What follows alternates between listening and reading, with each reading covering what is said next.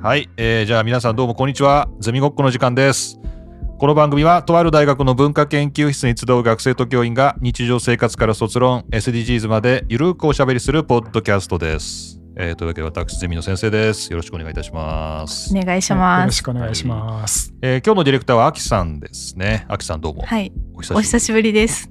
ちょっと一応4年生の秋というぐらい言っときますか。はい、と4年生の秋です。最近は卒論の締め切りが今月中なので、はい。それに向けて日々頑張っております。ありがとうございます、はい。卒論がねゼミ内締め切りっていうのがね、はい。これ。はるちゃんゼミでは昔ゼミ内締め切りであったんですか？ありましたよ。あえっ、と、っね。11月末か12月の頭。までやっぱそうですよね。それで、えっ、と、1週、一週間のうちに返却するっていうはいはいはい、だからなるべく、あの、バラバラと出してねっていうのはお願いして。そうそう、あれまとめてね、うん来るとね、もう辛いから確かにうんね、そうそう、だから、後でちょっと直してほしいっていうのもあっての、まあ、うん前目そうそうそうそうの感じですよね。だから見見て見てもらわなくてもいいっていう子はもう出さなくてもいいっていうふうには一応してあるんだけどね、おーだけどまあやっぱり不安、うん不安だから結局みんな出すよね。うん。まあ、出しますよね。うん、でだから12月の末に出されても、こう1月のね頭に返したって直す時間ないでしょ、うん。だから12月の頭までには出してねっていう。うん。さい、うん、だから最後の授業までに出出させてくださいっていう子がいるけどそれで、えー。それではね、直せないですね。うん、そうそう。なるほどね。だからこっちのこと考えてね、はい。まあでも頑張ってね。はい、という秋さんですが、はい。はい、じゃあ秋さん、ちょっと今日の企画を説明してください。今日の企画、はい。えっと、はるちゃんのお孫さんの話と、あと、退職した後の予定みたいな、どうするかの話。前もでも話した。前もなんかちょっとなんか警備員の話とか警して備員のませんでした話した気もする確かにね。あちけど。ょちょっと変わっあそうそうそう。ちょっと変わった仕事がしたいなって。で最近もねあの見てるんだよ。あの あの求人見てるんですから、そうそうそうそう。あの新聞とかさ入ってるじゃない？そういうの見てるとさ。であちょっと警備員はねやっぱり辛いかなと思っうん。て最近気になってるのは学童保育、あー。あれだとまあ、け結構家の近くにもたくさんあってね。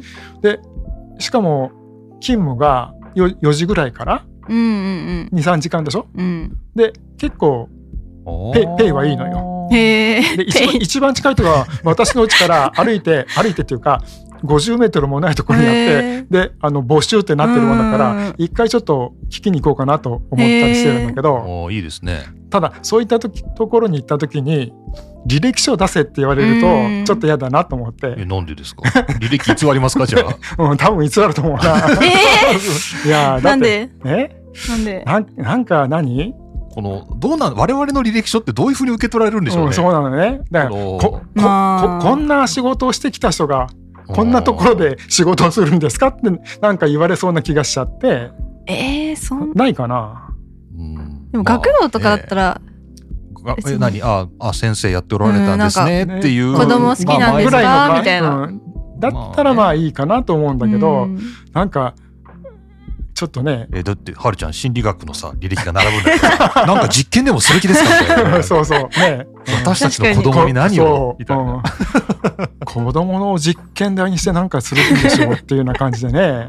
思かといって履歴を偽るのもなんかうん。どうかって感じしますけど、まあでもアルバイトぐらいだったらさそんな履歴出さなくてもねうん。いいんじゃないかと思いながらもちょっとそこに抵抗があってなんか、まあ、うん、なかなかちょっと、ないみたいな。うん、いうのがあるね。へえ、まあでも、うん、まあとりあえずあといあと1年うん。ちょっとそう。ここでお仕事をするので、だからその後だよね問題はね。そうなんですよ。最近その非常勤講師にも定年があるっていうことが、うん。ああの重要な問題で。でもでも昔からあるんじゃないいやの昔からそうなんですよ、うんうんまあ、68でっていうことなんですけど、なんか早いなっていう話にはなってますけどね。確かにね、うん。今65歳の65歳以上の4人に1人が働いてるんだって。うん。現在。あ4人に1人か、うんというふうになってるからうん特に大学の教員なんてね働き始めるの30、うん。30遅いん過ぎなのね。ああそうですんね。確か遅いんですよね。なもんだからさ一般の企業の人みたいにね、うん。に20そこそこでえー働いてるわけじゃないから、まあ、もうちょっとね働けるようにしてほしいよねっていうのはん。あるけどもそうですね。うん。まあ、一方で若い人のねあの職がなくなってもね、か気の毒だから、まあ、そうですねちょっとそこら辺が難しいところだよね。はい、うんという、はいまあ、そういうあの研究者のね、セカンドキャリアなかなか大変なんですけど、そうまあまあその話はまあまあもう、とりあえず秋、秋ディレクターは今日は孫の話が聞きたい。孫の話が聞きたいもう孫の話をしてからにしましょうね。孫のなんでそんな孫の話が聞きたいんだっていう。そうですね。まあ、そこから聞きましょうね。じゃあね、なんでそんなに孫の話が聞きたいんだっていうね。まあまあまあ、えーじゃあちょっと待ってください。ちょっと、はいはい、じゃああの、番組のフォローのお願いだけして。はい。えーこの番組は Spotify、Amazon Music、Apple Podcast、Google Podcast、YouTube から全世界に無料配信しています。各サービス内のゼミごっこ番組ページから番組登録してお楽しみください。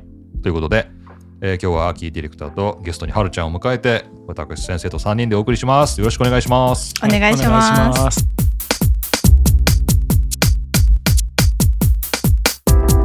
ゼミごっこ。とある大学の文化研究室からお送りします。はい、はい、始じゃあはい、はい。はい。じゃあどうぞ。え？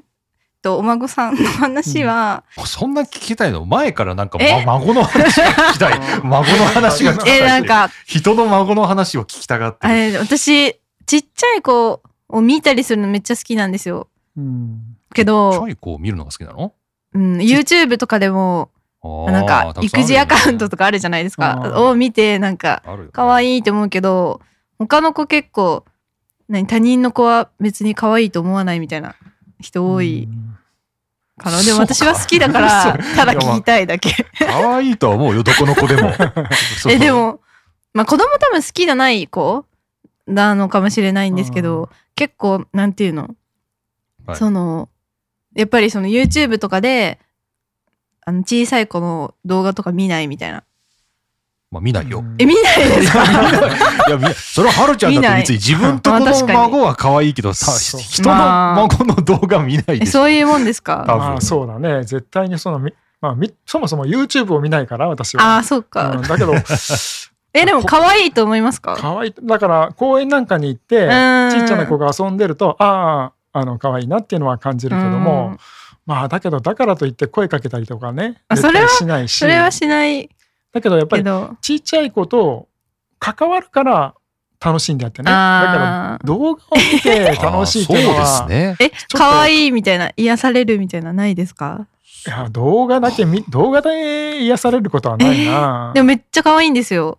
あむ むしえ、ろじゃあ推し、推しの可愛い子がいるんですよ。あ本当。まあそれはやっぱりワンちゃんとか猫ちゃんじゃない？そういう、えー、まあ、それと同じ感じで、うん、ちっちゃい子見てる。それも失礼だな。え、可愛いな、みたいな。あの、いないし、飼えないから、うんその、ね、他のもので供給されてるみたいな。うんあなるほど。あ、犬とか猫があそう、私は飼ってないし、飼えないから、動画で？そう、動画で他人。の子供の動画を、じゃあ他人の犬の猫を見なさいよ、じゃあ。なんで飼えないから、ペットを飼えないから子供の動画を見るって何だかわかんないあそれと同じ感じで、その子供も身近にいないから、ちっちゃい子の動画を見て、うん。それを、まあまあ。まあでも供でもそうやそういうことをしておくとあの実際に自分が、あのー子供を持ってた時に関係ないような気がします。うん。いやまあ だ。だけども完全に距離を置いてる人に比べれば絶対にいいと思うよ。まあうん、まあ確かに。確か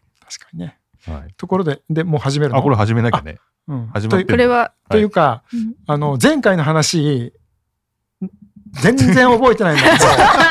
だけど前回の話は、なんだっけ？うん、でそそれでいいかなと思って。だから前回の話。前回と被ったりなんかしてっていうことは、あき気にしなくてもいい気にしなくていいんじゃないですか。うんみんな、うんあの、僕らも覚えてないから。聞いてる人も覚えてないんで 大丈夫だと思いますけどね。了解了解。はいじゃうわ、この人全く同じ話してるわ、みたいな。というふうにやななっちゃうとでも大学の教員はよくありますよね。雑談も同じ話するとかさ。確かあーいや昨日こんなことがあってみたいなのうんをこう2つのクラスでさこうたまたま受講生かぶってたりとかしてにね。さあ同じネタ2回喋ってるわうんこの人しかも同じとこに笑ってるわみたいななんかありえるんで、なるほど。ちょっと油断はできないですけど、まあまあまあ。そう。まあだから本当にね、マニアの人がずっと全全部聞いてさ、それこそいやでも メモまとってそそんないますか？ぜそんなファン前前回のことか確認しとかないとちょっと怖いなと思ったんだけど。いないとは言えないですけどね。うんはいまあね。そんな熱狂的なファンがいますかね？熱狂的な、自分で、自分でインデックスをつけて。そうね。メモしてみたいな我々がちゃんとやれって話ですよね。そのね。えっ、と、聞きたいなっていうので。うん。まあでもそれ、それは別にじゃあ、はるちゃんじゃなくてもいい。あでも誰誰の子供でもいいって話なん。で。むしむしろお孫さんというよりもうん。子供を自分の子供を持ってる人に聞いた方がいいんじゃないの、えじゃあなんか。あそうだね、うん。ちっちゃい子供だったらね、うん。もういいんだったら、じゃあ、その、その辺に子供産んでる人いるからさ。そうそう。いっぱいいっぱいいるんじゃない？そう、その辺の子供いる人連れてくればいいんじゃない？ただ子供と孫っていうのはやっぱり違うよね。うん その、そうですねうん。接し方も違うしまあ要は子供だとやっぱりあの教育する責任があるじゃない。うん孫の場合にはそれがないか ないんだよ。孫ないんだ。ないよ。孫にうんは教育の責任は感じない。感じない。だもんだからもうあの多少悪さしててもうん。し。あそれがだから子供嬉しいんだよね。うん。おじいちゃんとかおばあちゃんそうですは。ね。うん。優しい。あま甘やかしてくれるんですよ。おじいちゃんおばあちゃんって絶対、はい。まあだからそまあだからど子供のことを聞きたいのか孫のことを聞きたいのかっていうのがやっぱりお大きな視点視点として非常に重要だと思うよそこは。え子供孫が大事じゃなくてちっちゃい子の可愛いエピソードを聞きたいんですよ私は。それを何たまたま、はるから聞きたいわけ？だしあの授業中うんに話してたんですよ、先生。あのはるちゃんたまに。ああ、何何？その心理学に絡あそうそのめてですか時にうんあの何でしたっけ？それはねなんか言ってましたよね。あの昔は昔のレクチャーではうん自分の子供の話をしてた。例えば、あのピアジェの循環反応っていうと、自分の子供の動画を撮ったものを見せて、えこういったのが第一次循環反応ですよっていうふうにして やってたんだけど、だからも動画で？う、そうそうそう。だから全部撮ってたの。なるほどい。いろんなものをえね。顔つきでってことですか？ん？顔もうん、もちろん。普通に、うんえーだけども、そら、やっぱりもう成人しちゃってうん使えないから、それで孫の話に今多分なってるんだよ。うん。なるほど。あなるほど。その、うん。そういうことね。使える年代がね、そうそうそうそう。今はまあうん。リアルタイムで拾うと孫になる。孫になって。うん。まあそういうことだね。まあそういうことですね。ん。はい、ディレクター頑張ってくださいよ。ディレクターえー、な頑張ってくださない。何が聞きたいの？えー、なんかうん。可愛いエピソード。可愛いエピソード？可愛いエピソード？あのーえっ、と、1ヶ月ほど前にね、うん。あの、釣りに連れてったの。えー、まずお孫さんって何歳ですか？ええっ、と、3歳、あ、もうじき4歳かな。もう釣りか。うんままだちょっと早いかなと思ったんだけど、結構ね、忍耐力があって、えー。おうじーっと釣り竿を持って、うん。当たりが来るのを待ってて、かわいい。あ、来た来た来たあこれもさじあの自分の子供の時には4歳過ぎてから連れて行ったんだけど、ちょっと早いかなと思ったんだけども孫を連れてったら結構集中してやってて、えー、もうこの子は伸びそうだな、伸びそう、うんというのをちょっと感じたね。えー。うん。男の子ですか？はい、男の子です。すごいね。かわいい、え、その当たりが来るとか、それは教えるんですか？最初にこの釣りってどうなったらそう釣そうそう。れるかっていう。まあだから持っててプルプルってくるから、うん。プルプルってきた時にキュッてあげるんだよっていう。そしたらさもう一発で学習しちゃってえー、それでもうちょっとあのー今もう2回連れてってるんだけどううん。ん1週間ほど前にも実は行って連れてったんだけど。直近ですね。はい。や直近のはなんでさっき話さなかったかっていうとうん。フグしか釣れなかったもんだから、えー、でも釣れてる。いやいやで釣れるでもフグはこフグはね、まあ、当たりはすごいんだけどもだけども食べられる魚じゃないからね、もうあ釣れるとすぐに逃がすっていう。その前の時には結構いろんな、うん、カサゴやメバルやえー。アイナメやとかねもう煮付けにしたらめちゃくちゃ美味しい。えそういったのをあじーっと。すごいね。すごい。すごい可愛い。そんなもんか ?4 歳。いやよいやえちょっと早いかなと思ったけどでも、いよね。うん、つまあそういった意味では結構、うん、なんか将来が楽しみ。そこで。そこで？うん。孫の将来が楽しみ。釣り人になってるかもしれない。まあ釣り人。そうだね。そこでまあ釣りだけじゃないでしょ、そのじっと待てるまあそうそう。素質は、うん。他にもあるでしょ、そうだね。だから何に対してもうん。こ。じっと我慢してこう達成できるようなね。そういったこうことなんかちょっと感じたかな。うん。まあそういった意味でちょっと将来が楽しみ。将来が楽しみエピソードですよ、楽しみエピソード。え、イヤイヤ期とか今ありますか？イヤイヤ期。あいやいやきはまだですか？いやもうもう過ぎもう過ぎてるよね。もう過ぎてる。うん。うん2歳ぐらいじゃない？そうだね。あの自我が芽生える頃だから、うん。まあそう2歳ぐらい。自分でやるとかね。いろんなことをもうそれ過ぎちゃってると思うな。うん。もうだ最近の子って第一次反抗期とかねないっていうんだよね。えうん。ー、そうなん昔はですか？昔は当然第一次と二次がねあったんだけど、やっぱり子供の数が減ってきて、ううんん。親がまあだからあんまりこうしつけっていう厳しいしつけしなくなったのかもしれないんだけどうんもう小さい小さいもう2歳3歳の自我が芽生える頃の、うん、いやいやもうねなんか、あこうちの子なかったですよっていうのはよく聞くよへね。えうん。えその第先生はえ第え待って第一次反抗期っていうのはそのイヤイヤ期のこと？に。そうそうそう。うん。あ反抗期って2つに分かれたんですね。ね 二つってああと、まあ、いわゆるその中学校とか思春期の？思春期っていうか、まあ、あの小学校の高学年から中学ぐらいのね。早いんだうん。それがそれも反抗期。それが第二次反抗期。そそうだね、ううん。んまあ青年期。まあそこそこのところは結構長かったんだけどね。あだけど、うん。それも今なくなってるもんね自分の親とえ喧嘩したことがないとか、えーお親が嫌いになったことがないっていう子は結構いるからね、え奥さんだってそんな感じじゃないなんか親のこととか、うん。な何それ？どうどうなんだろうねそれはね。どう答えるのが正解かわからんけど、うん。そう。いやでも、うん、まあだ親なんて自分のお友達っていう子があなんかその結構多い多い友なんだっけ友達親子みたいな、女の子とママに多分多くて、うん。っていうのはなんかの授業か普通にインターネットとかで見たんですけど、まあ多いよね。そう。二人でだってさうん。ショッピング行くとかね、うん。なんか、うん、そんなことはないですねうちは。あそう。ちは結構。い一応反抗期。前反抗期はありました。なるほどね。まあでもそういう反抗期を経験して親のありがたみがねやっぱうんり、あまあそれはのより深くわかるような気がするから、そういうのないっていうのもちょっとなあっていうのはきうん気になるよね。でもやっぱりその親元を出てまあ一人暮らしというかお姉ちゃんと二人暮らしなんですけどううん。んするとその親のありがたみがすごいあ分かりました、ーうん。なるほど。うん、この姉に反抗したくなるってないですか？その。反抗してますよ。親代わりじゃないけど反うんなんか多分お姉よりも私の方がしっかりしてるから なんか。もうお姉ちゃんはどう思ってるかわからないですけどね。えでも、まあね。お姉ちゃんもそうやって言ってる。あそう。秋の方がしっかりしてると、うん。で今はその私がその4年生になって結構暇な時間が多いっていうのもあってあのご飯を作ってるんですよ。お金もらってるんですけどお姉ちゃんにお姉ちゃんからお金をもらってご飯を作ってあそうそうそうそうそう。それ雇用雇用関係ですねそれはもはや。え おお姉ちゃんはもう仕事してるの？あ仕事もうあ3個上なんで今、ん2年目？3年目ぐらい？働いて働いて。2年目ぐらいですかね。なんですけど、うん。そのあんまり家事とかしない 人なのでああじゃあ私がやって仕あげてる。事あの仕事として食事をそうそう仕作ってるわけ？事として作ってます。ああ労働し労働してるね。労働してますね。労働してるね。うん。けど普通のなんかそのうん。何洗濯とかうん。掃除とかは、あのは雇用関係じゃないんでどっちかがやらなくちゃいけないんですけどあんまりお姉ちゃんはやってくれないので私がやってますねうん。大体。なるほどね。はい。ややっぱりあのねちっちゃい頃から仲が良かったの？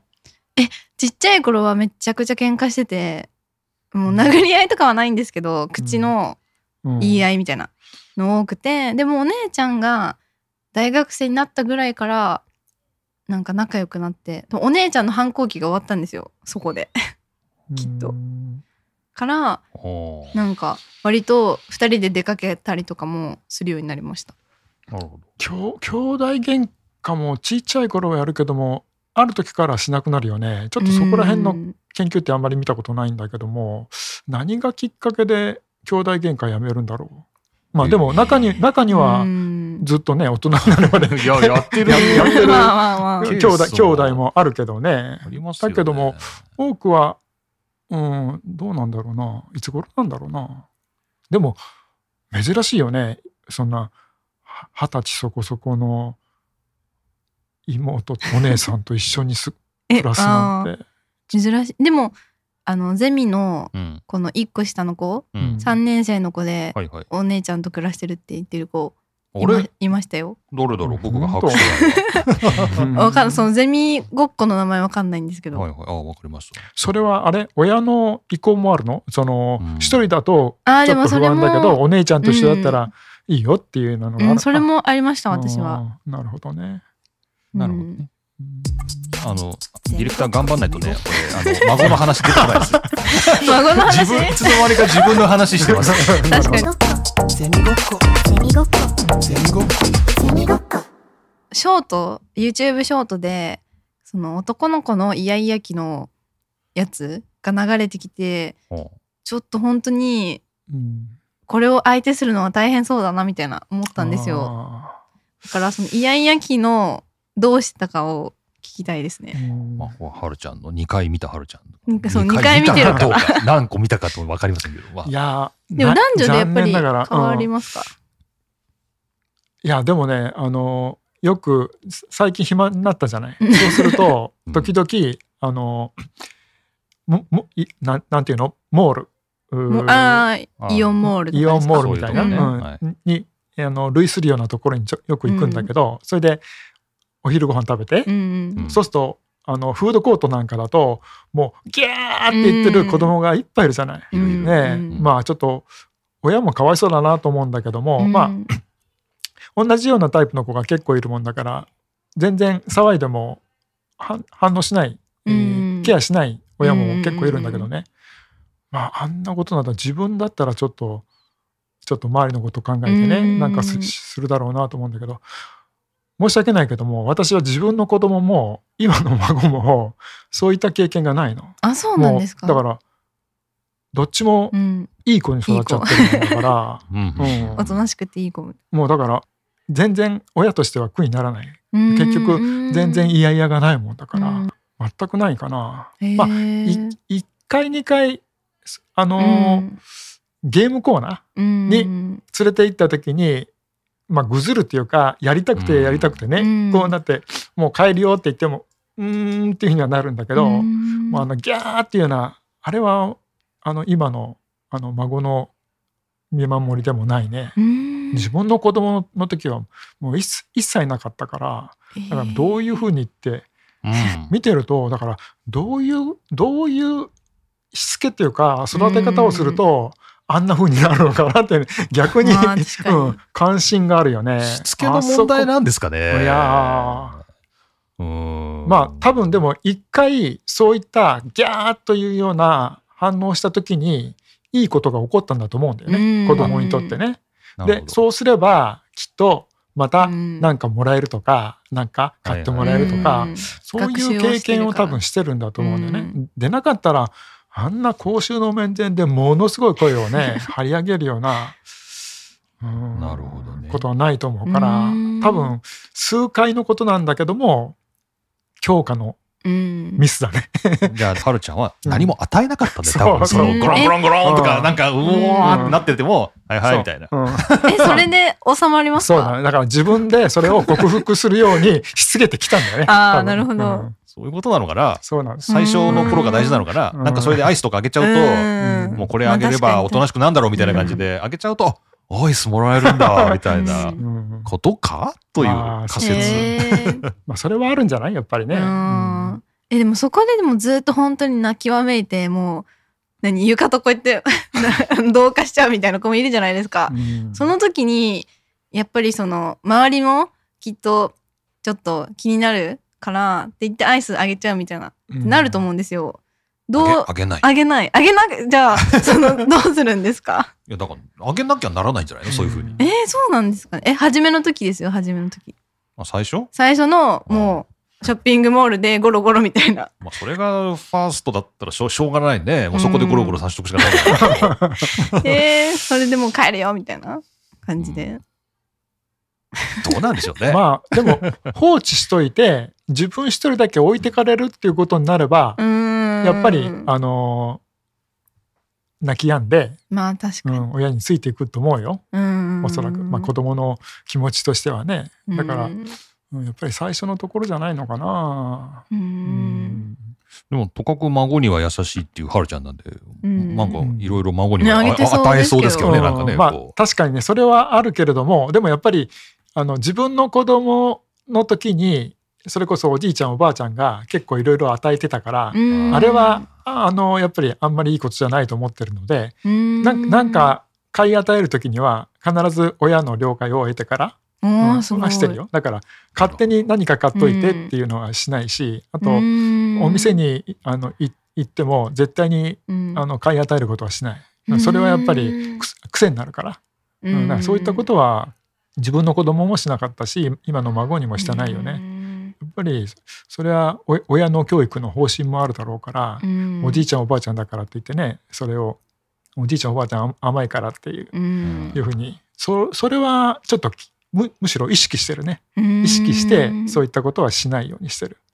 うん、だけど一緒に遊ぶとかねいうことは、ううん。んまあ、結構こっちも楽しいし、うん。だからいいな。やるけどもなんかこう買い与えるとか、うん。食べ物をうん勝手にうんっていうようなことはもう、うんあのお腹空いたって言っても、うんもうちょっと我慢してなさいって、あのもうちょっとしたらご飯作ってあげるからねってうん言ってやってるんだけども、うん、すごいですなんか僕が自分が孫だった時？自分がね、うん。その自分が。自分が孫だった時は言われてみればいろんなもんもらってたなっていう。う多分親はあんまりいい気はしなかったんだろうなう。んとっていう。思うよね。何アイスなんか食べてきたの？みたいなね。夕飯の前なのにみたいな。うん。言われましたそんなやりとりあるなっていう気がしますね。うん。うん。まあだから私はおあの自分の子供の時におじいちゃんおばあちゃんの行動を見てたもんだから、うん。ああああいうことをしたらちょっとあの親が親がね両親が、うん。あのまあそれぞれ方針があるから、うん。ちょっと気になるだろうなと思ったもんだからね。そういったことはしないようにしてる。なんか、うん。じゃあそのはるちゃんが最近孫に買ってあげた何かを知りたいですね。じゃあねその買わないというのであればこうああこれかこれを買買っててあげたって。ていやだからん買ってあげる時には親がいる時だね。うんだから、うん、孫と2人でいる時に何か買うことはさっき言ったみたいにうん。したことないから、もう、うん、だから誕生日だったんだけど、うん。うんまあ、そういった時なんかはちょっとお店に行ってうん。何何が欲しいっていうような形でうんうんそれそういう時はあの買買ってるよ。ミニカーだとかふ服だとか、うん。うん。そそういったものは。あプレゼントね。誕生日ね、誕生日は確かになんか買いますね、うん。買いますねっていうか、まあ買わ 買ってもらいましたね。普通の時にお菓子を買い買い与えたりとかはしないけども、へなんか、うーん、ちょこちょこちょこちょこは買ってうん。渡してるよ。でもその時は必ず母親が一緒にまあうん。母親っていうのは私の子供だけどね、うん。うん。が一緒に必ずいるからね。あなるほど、うん親同伴でのそうそうそう。プレゼントもうんこうちょっとどれにするかっていうのね、でもそれもその孫に選んでもらうってことですよね。孫が選ぶ。まあ親、まあ、あのおもちゃはそうだね。うん。おもちゃはあのこれが欲しいとか言うから、うん。まあ、そうするけどもまあでも基本的には親や私が選んでこれこれどう？これみたいな。うんっていうふうになるよね。ねそうだね。でもでもそろそろあれじゃないですか？なんかこうなんか iPad 欲しいじゃないけどなんかそういうちょっと電それはね電化製品欲しいがあるんじゃないですか？なんかもうびっくりだね。今、もう、なんかびっくりさ何がびっくりなんですか3歳、三歳からでもさ、うん、iPad, 見つけてさ、自分で電源入れて、こうやってやって、ええー、と思って、パソコンが置いてあって、これ面白いね。パソコンの画面も同じように指でピッピッってやって、動かな動かない動かない。かわいい。ここら辺は分かってないなと思って。だけども、ちょっと教えたら、マウスを使って、えー、お絵すごい描き、お絵描きができたりってね。ねもう、すごいね、恐ろしいよね。いやすごいですね。もいやー。もう、だから知らないうちにパソコンの電源が入って、うん、うんお絵描きをしてたりとか、でもお絵描きでいわ。いいですね。もうそこで YouTube とか見ちゃう時もあるじゃないですか。まあまあーあ。まあインターネットつながってるとね、うん。あうん。あ、そうか。そうだね。まあ、ずっと釘付けになまあそれはっちゃうみたいな。iPad だってそうだよね。これが持ち運びテレビだと思ったらね、うんずーっとアンパンマンとかね、うん YouTube で見てればいいわけだから。まあでもあ,あ、うんあれああいったものが、まあ、使える方がやっぱりこの先はねまあそうですね。いいんだろうなと思うからんそれが当たり前になるっていうことなんですかね。ゼミごっこゼミごっこうんだよね。多分あれですね、はるはるちゃんパソコンと出会ったの多分 大人になってからですか？成人してから？成人よりも後だよね。だって日本でそそもそも PC がうん。売りだ売り出されるようになったのは1970年代の終わりから80年代あたり、うん。あのあたりに NEC から PC はい。PC6001 とかねうん。富士通からうん。FM8 とかね、うん。いうのが出て一般にちょっと普及し始めた、うん。その頃、まあ、私はちょっとあの実験の関係で買ったんだけどね。うん。いくらでしょあいくらでしょう？ハウマッチ来ましたよ。ハウマッチクイズハウマッチ来ましたよ。高いと思いますパソよ。パソコンとうん。それから、えーフロッピーディスクってわからないよね。え昔はね、うん。だからあのバイメメディアはあのディスクだったのね。USB なんてなかったから、うんうんうんそれとプリンターとでセットで。まあ一式ね。一まあ一式で式それで画面もね、いるしね。うんあディスプレイもいるね CRT のねそうそうそうそうディスプレイもいるんでね。これね、うちで、うちで、あなた考えなさいよ。うちでも揉めてましたよ、お父さんが。よく覚えてるもん、子供の時に。あえ本当めっちゃ高そうで80も。何年だろう。うん。パソコン買った80時そうだね80年代だよね、うん80年代ちょっと超えた頃からあの売れ始めて、うん NEC から PC98 っていうのが出てこれで爆発的にあの普及し始めたね。う。ん。はい。その98がうちに来た時ですね、揉めてたのがね。まあ、98の頃はもうだい。ぶ安くなってたね、うんえー、4 5 0万出せばなんとかなまあ、それでもね、今から考えるとだい。ぶ高い。んですけどね。うんとい。うのの最初の、最初の8ビット最初ののパソコン。えはい。でも合わせてですよねそのい。ろんなものワンセットでお願い。しますえー、80万ぐらい。とかトもうそこへだね、もうえ100万ぐらい、やうん、そんなもんかかるね、100かなという感じがしますけどうんね。ばいですね、まあね。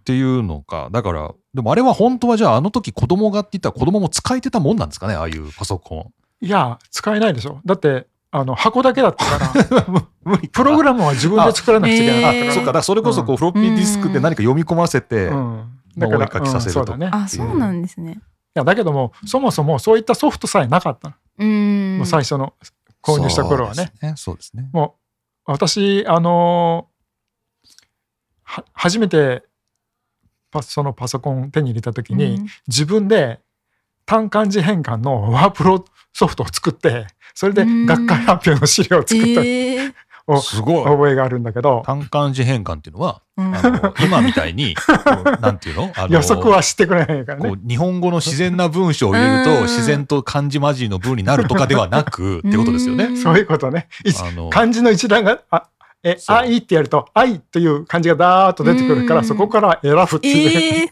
そうそういう感じ。ようなそ,、まあ、それでもあうん。のワープロソフトだったうーん。まあ、画期的だったでしょうね当時としてはね。こう自分でこう打てる文文章を作れるっていうのは。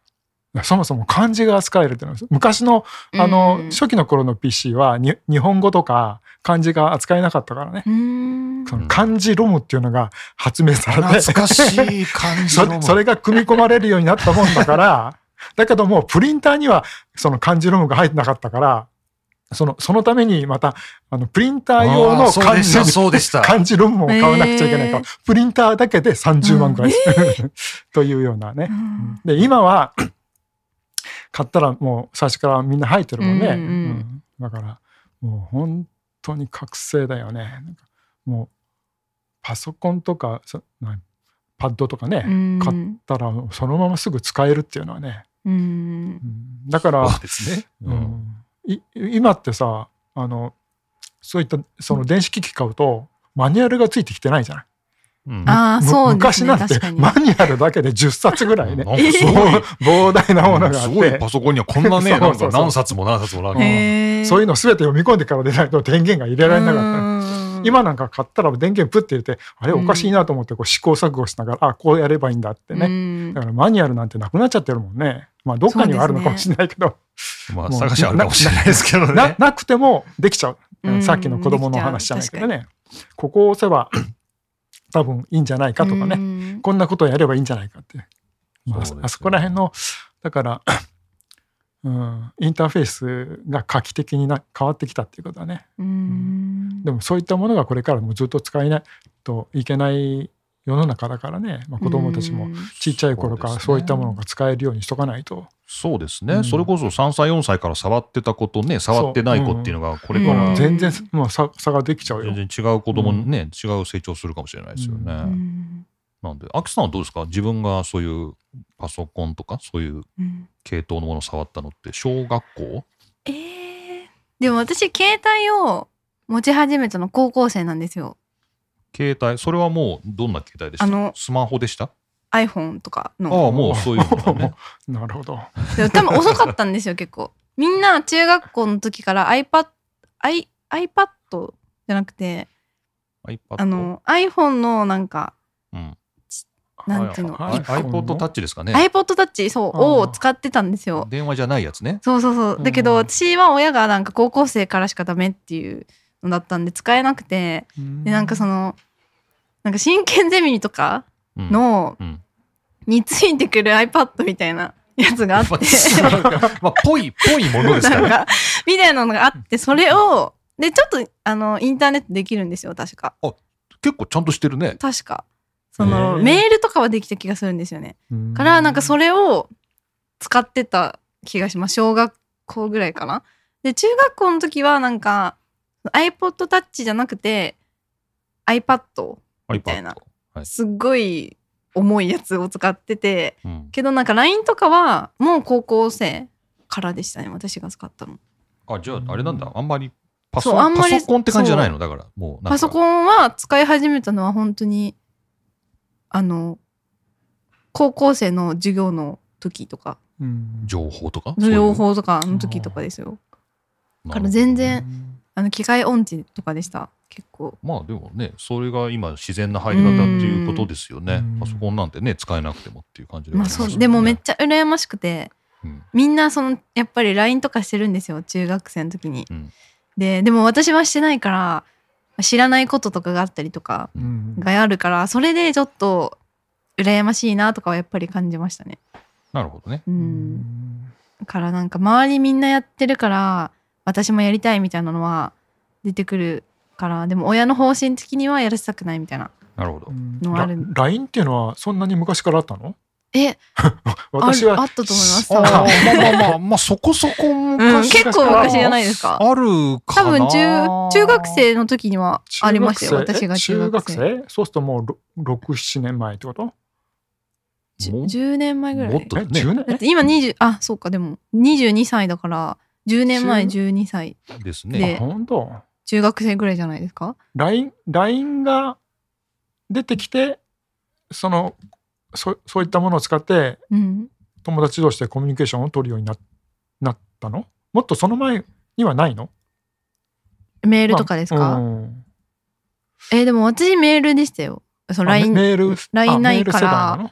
メールであの遊ぶ日の約束をするとか。けどやっぱ不便じゃないですか。そのあんまりうん。メールなんて開かないしすぐ届かない時とかもあったんですよ。あ本当。そう。そそこら辺がね、うん、だってメだってメールだって、うん、あのすぐに取り込めるようにしとけばまあそうなそうですね。な何が違うのか分かんなくて私実は LINE を使い始めたのってまだ3年ぐらい前なんだけど、ね、あそうなんですか。うん。だからうん。だからべべ別にメールだけです話す話済むじゃないのと思って。まあ、うん LINE はそうですね。2011年からということで、今2000 12年、2011年？うん。あままあ。まだ12年か。まあ12年前なんで、まあちょうどだから、アキさんが中学生子供が使ってたって。みんなだからうん出始めでっていうことじゃないですか、LINE。そうです。ねそそううそうそう。始めたのは。きっと。あそこから爆発的にってことか。うん。うん。まあでも LINE の方がうん。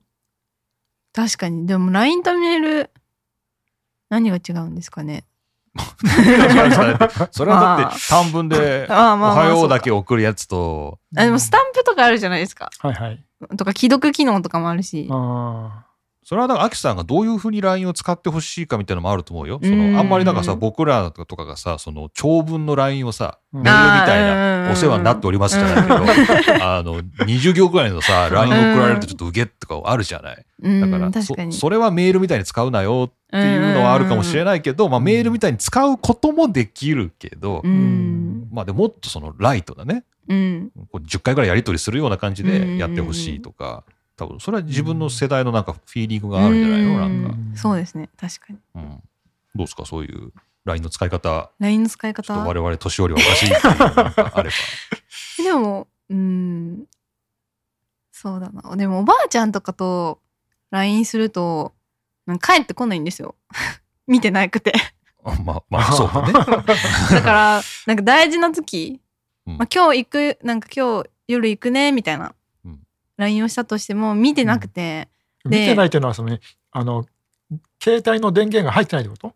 え入ってはいるんですよ多分、でも入ってたらなんか来たらあのうん。番号がつついてるじゃない、けどうん、でも見てないんですよ。なんか開かないまあわかるよ。なんとなく。その、うん、なんかこう置いてあってね家のどこかにこうそうそうそ常にこれを携帯してるわけじゃないっていうかスマホを、うん。ううんだからねちょっとこうね。ね、お茶入れに台所に行くとそこにスマホがあって、うん。あなんか来てるかなって見るかもぐらいの感じじゃない、で私たちはえもうその通知来た時点で見るみたいな。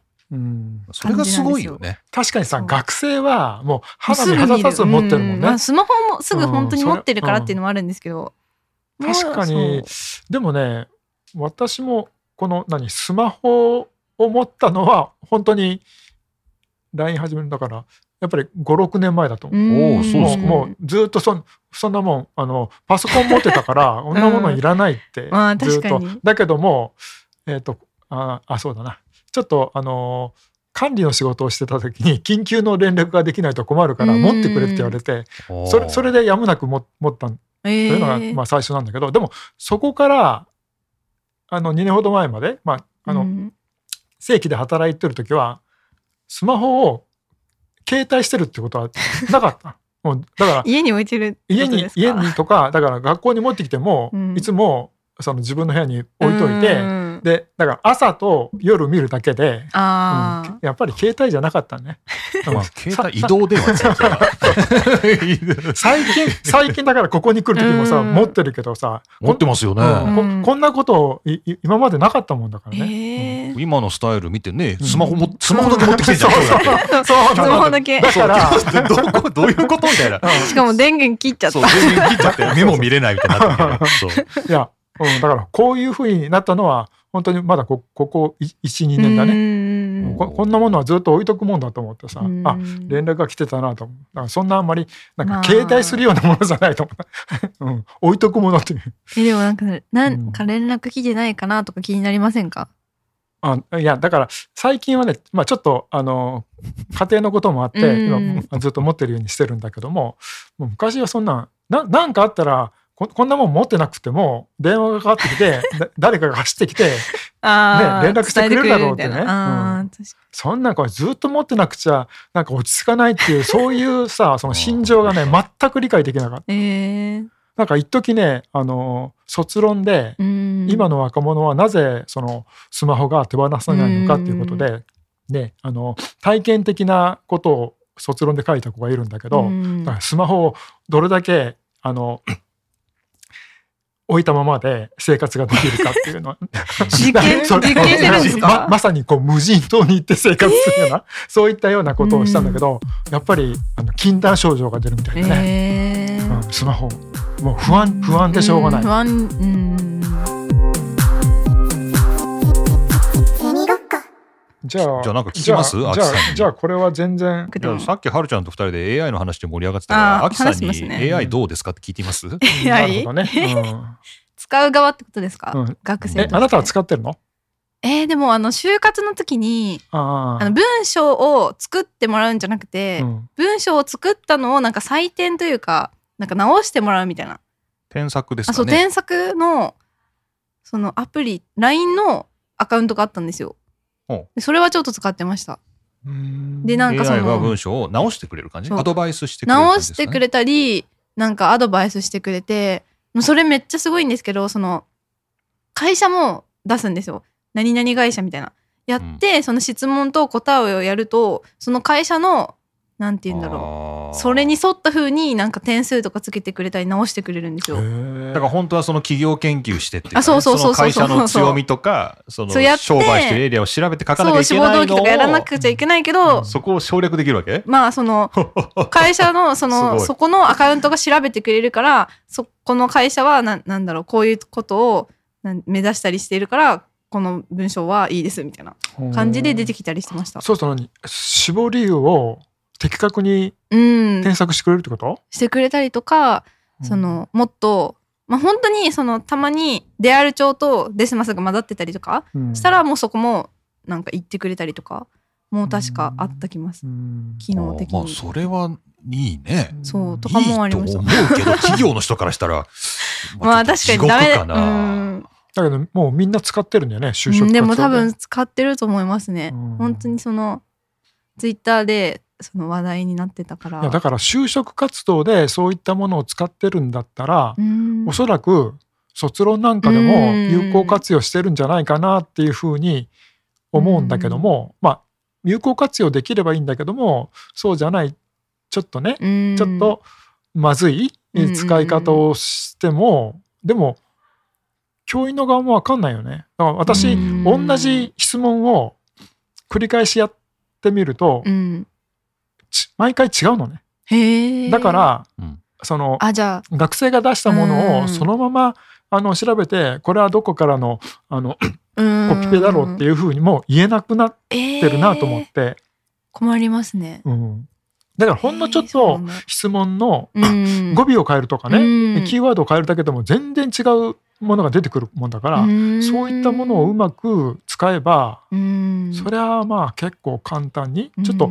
お引用文献とかねそういったところは難しいけども、大もきな骨組みは簡単にこれ卒論なんか使えるよなって、あーむむしろだからそういうのを使う形で卒論を、書けるようにした方がまあ将来のことを考えるとうん。その就職した後のねことを考えるとそういった使い方ができるようになった方がいいんじゃないかっていうのは思うんだけどもまあでも今までのその卒論とそういう AI を使った卒論で同じ観点から評価することはできないからこれもう本当に難しいなと思って、まあ、もし自分が指導してたらこんなもんもうとても もうつダメ。絶対使っちゃいか使っちゃダメってもうなるよなと思うんだけどもこれ大学によっても結構違うもんだからね対応がねね本当に、なんかありましたよねその 大学のレポートで使ってうん。なんか事件じゃないけどそういうのありませんでした？うん。使っちゃいけない大学もあるし、使うことを推奨してるところもあるしね、へもうえなんか非常にもうバラバラだよね。うん。うちはどうなんですか？うちっていうのはどの範囲ですか？こあの この大学のこの大学 部この学部？は？この学部では特に何のルールも定めてない。けど大学ではなんか言ってたんじゃない？あのあそうなんですか。なんか見たよどっかで文章を、うん。ん。まあ、責任持ってうん。使えみたいへな、え そんな感じだった気するけど、まあそうですね。じゃあまあ結構、まあ、そういう特定の用途だね。就活用に特化した AI の検索サービスがあってみたいな感じでっていうことでね、うん。うん、まあそれは使い物になるだろうね、ううん。ん、やっぱでも卒論だとやっぱ分野のね専門文献がねうん。いやーでもねどうだろう。私の分野でやるとうん。かなり的確。へえまあここれがレポートで出てきたら 80,、うん。80点はつけられるなと思うようなもの回答ばっかりええで、あやっぱり時々間違ってるっていうかね、うん。うんそれはあるけども。だけどもそれはまあさっき言ったようにちょっと質問の仕方変えていくつかのをうん。自分で読めばね、うん、何が正しいかとかいうことはわかるから。まあうん。いずれにしても何その論の展開なんかをずーっと考えるときにもう昔はうん文献読んでい自分で一生懸命考えて一からやらなくちゃいけなかったじゃない？うん。そのストーリーを考えるっていうことがうん。めちゃくちゃ楽になったと思って。これ使えば。うん。あこれ使ってることを使わない子ではもうすごい差だよね。出来に出来の差。うん。しかもそれがその使ったかどうかは分からないわけだから。わかんないですねだったらもう使わせちゃうっていうのは手ですそうね。なん本当にそう確かに。目の届く範囲でね、うん使うん使わせてみて、まあ、弱点と強みと、うんまあ、学んでもらうというう。ん来年から使わせようかな。え、でも、使ってもいいですか？使ってください。みんな使えようか、使ってもいいみたいなどうせだったらみんな使ってほしいよね。うん。それ使わない子が出てきちゃって、それでなんか、なんていうの、点数に違いがとかなったら大変ですもんね。う僕今英語の授業1個やってるけどそこでは全員に翻訳の AI を使わせてるよ。必ずそのテキストを翻訳の AI にかけてうん。出てきたものっていうのは完璧じゃないってこととちょっと確認してこううまく使い方をね付き合い方を知るというかっていうのをやってますけどね。まあそういう使い方だったらいいんだけどね、うん。だけどそうじゃなくて、まあ、自分の専門分野というか、卒論なんかでね、うんで使う人と使わない人がいるっていうのは、ちょっと問題があるな、まあはい。ただ学生の方は一回使ったらこれは便利だってなるから、まあ経験はさせた方がいいよね。うん。だから大学に入った頃にそれこそ、えーリテラシー情報リテラシーとして、まあ、やっておくべきじゃないかな。うん。あー最初にだから1年生とかでうん。全員やらせるというかそう、ね。まあ、こういったものがあって、こんな使い方ができるよ、まあうん。使うかどうかは各自。それからまあ指導教員の,、うん。あのポリシーがあるから、まあ、それに従ってねっていう、うん。だからもうこういったものがあってこ多分これから絶対にひどんどん広がっていくからね、知らないっていうか使ったことがないっていうんではちょっとかわいそうだと思う。うん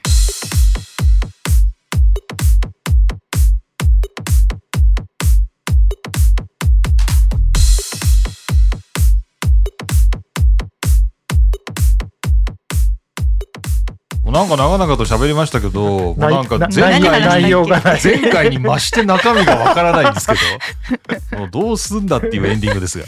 まあ適当にはい。先生の編集技術で。その適当に料理しといてくださいっていうね、その素材の問題がある んで。ちょっとじゃあ、まあ感想、じゃあ、アキさんから聞きましょうか。ディレクターからえー感想お願いします。感想もう久しぶりに会ったんですよ、はるちゃんと。お、そうでしょうね。授業もね、もう取ってないこの前のポッドキャスト、これやった時か？う。ん、以来。あ麻雀打ってたあ、から麻雀もやりましたね。そう。うん麻雀ぐらいだから。でも元気そうでよかったです。生存確認私、ま、毎週来てるよ。でも会わないんですよ。いるから、毎週。うん。毎週。だからき昨日 LINE くれた時も、うん。まだし下の部屋に。あそうなんですか？う大抵そうだね。あのー授業終わってから採点してるもんだから、うん。ずっと採点してそれから動画の処理もしてるっていうふうだから。え、非常7時勤行為の、こう、ん？7時ぐらい？7時から8時ぐらいまで、うんうん前行ったけどでもいなかったんですよ。あ本当？そう。その時だけいなかったんですかね。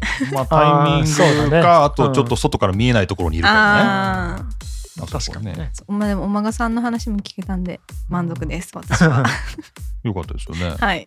えっと、じゃあ、ゲストのはるちゃんに、今日の この、感想。ただの雑談の感想を聞きましょう。か。いや感想いやな何もないですよ。ただ、こう、何、うん LINE で呼び出されて、こそうそう。う話してうん、しかも、こう、生存を確認されたっていう。生存確認。そうだね、うん。まあ、だから生存確認はあのこれからもお願いします。いいや本当本当にねちょっとまあ訳あって今一人暮らししてるもんだから、うんというのがあっていやこれまああの子供たちとも一応 LINE でつながってるから、であの 娘の方はそれこそねま孫を連れうん。て頻繁に遊びに来るから、まあ、2週間に1回は来てるかなうん。いう感じで。あとまあ息子ともちょっと LINE でつながっててうん。いろいろやり取りしてるから。でもこれなかったらうん。本当にねもうあの電話は出ないからね。あの固定電話は。うん私は出ない。ちょっと前言ったような気がするけどもちょっといろいろトラブルがあったもんだから一切出ないもんだからこれ LINE がなかったら本当。本当に生存を確認してもらえずにさということが起こるよなと思って。うん。そうですよね。ねメールはね、それこそ届いたか届いてないかっうんてちょっと曖昧なんでね。そうそうそう。だから LINE だと既読がつかないと、心配になって心配してくれるもんね。そうそうそううんやっぱという意味ではい、またぜひはい。お誘いください。いやそうですよね、でもこれアクさん卒業したらどうすんの？かに。今度はるちゃんの生存確認僕が僕が じゃあ僕が LINE 交換して LINE 交換して交換して半年に一回「はるちゃん元気ですか?」と「あのそろそろまた雑談しませんか?」っていう。あその時呼んでくれたら来ますわ学校。でもまだはるちゃんの授業を受けている学生はいるんだから、うん。まあだから知ってる学生は一定数いるわけだよね、ううんちのね大学にもね。なのでねじゃあ生存確認を引き続き、はい。るちゃんの生存確認を行っていくということで。1月ぐらいに卒論発表会あるんでそこ。でまた生存一回じゃあ確認卒論発表会に来ようか。え来ていただいて大丈夫ですか？大丈夫ですよ。怖いよ。やっぱりあの他の教員がいるとうん。緊張感があって、あの閉まるんだよ。えでも今年あれなんですよね。三あ三今年からね。三ゼミって言えばいいあの三ゼミ合同で。合同まさにその他の教員がいるとね他の学生もいたりするとこう結構緊張感があるという。あああそうなったの？いやだからですよ。はるちゃんいても全然大丈夫です。そう、ま、紛れれば。なるほど。むしろ来ていただいた方が。そうみんなのも見てあげてください。昔あのそういうシステムじゃない時に某先生に来てもらって、う某先生。某先生。誰だろう。ちょっとまあ名前言っちゃいかんかなと思って、ま まあね。あ若手のねあの、うん。えっと聞かせてくださいっていう先生がいたもんだから、あもうもう喜んでぜひあの学生のためにもなるからうっていううん。いや本当に緊張感違いますよね。違うよ。ね全然違うよね。僕も僕も、うん、たまにそうやって聞きたいですって来る先生来ると、うんやっぱ学生も全然、うん。僕の 僕が緊張するんだよね。だからもうさ最初からそういうシステムになってて、うん。あの学生にもあの脅すことができるじゃない。そうすると学生もプレッシャーで頑張らなくい 怖いです。いいい卒論書かなくちゃってなるじゃない。そうそうう。ん。やっぱり全然違うと思うよ。けども、うん、いやそれできたらすごいなと思ってちょっとあの試みたけどもさダメだったから。いやすごいな。やっぱり若手の力ってすごいなと思ったんだけど。はるちゃんの目の黒いうちには何か もうちょっと状況が変わるんじゃないかと、うん。まあでも第一歩だね。うん。まあはいまあ、うん。前進だな、確かに。